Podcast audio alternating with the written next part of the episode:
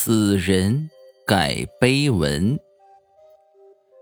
李向文很伤心，妻子已经去世三个月了，他依然在后悔，后悔那天晚上不该让他出去为得病的自己买药，跑了大半个市区，回来后不久就因为淋了雨而病倒了，病的把生命也赔了进去。思念和悔恨像一条毒蛇一样纠缠在他心里。离开伤心地这么久，他想着去妻子的墓前看看，倾吐自己的心声。来到公墓园里的妻子墓前，李向文泣不成声。他回忆着以前和他相识、相知，直至相爱的点点滴滴，悲痛的难以自制。疲惫的他居然在妻子的墓前睡着了。等他被夜风吹醒时，已经是深夜了。公墓在静静的月光下，透露着恐怖的气氛。李向文有点害怕，一个活人置身无数的墓碑之中，本来就是让人感到恐怖的事。他急忙往公墓门口赶去，可是。大门已经紧闭了。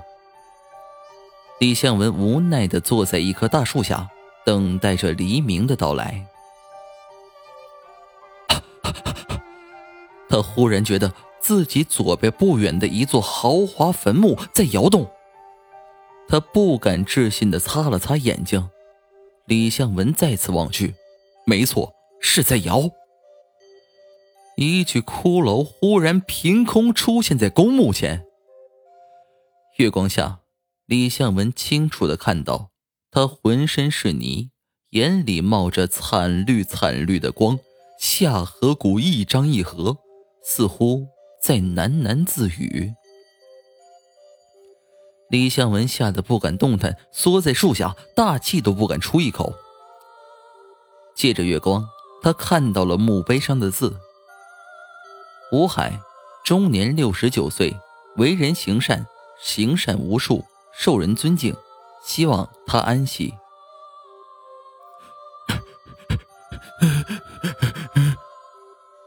骷髅忽然悲鸣起来，凄厉的声音让李向文毛骨悚然。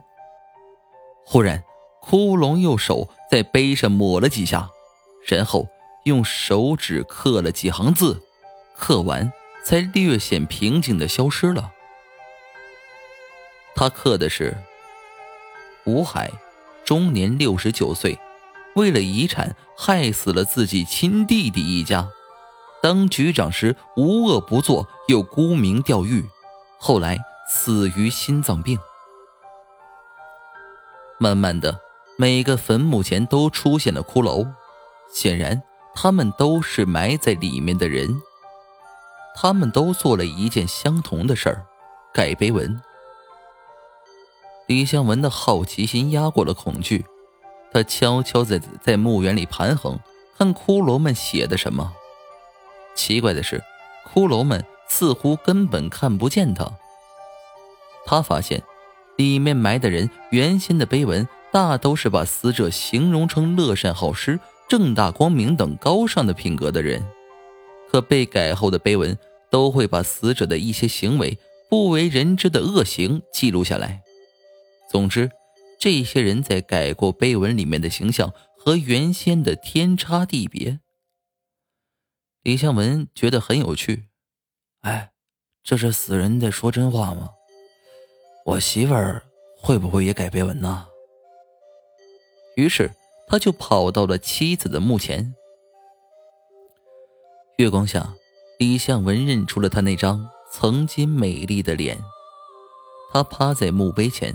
用只剩下骨头的手指写道：“为了和情妇幽会，她骗丈夫说是出去买药，结果因淋雨得病而死。”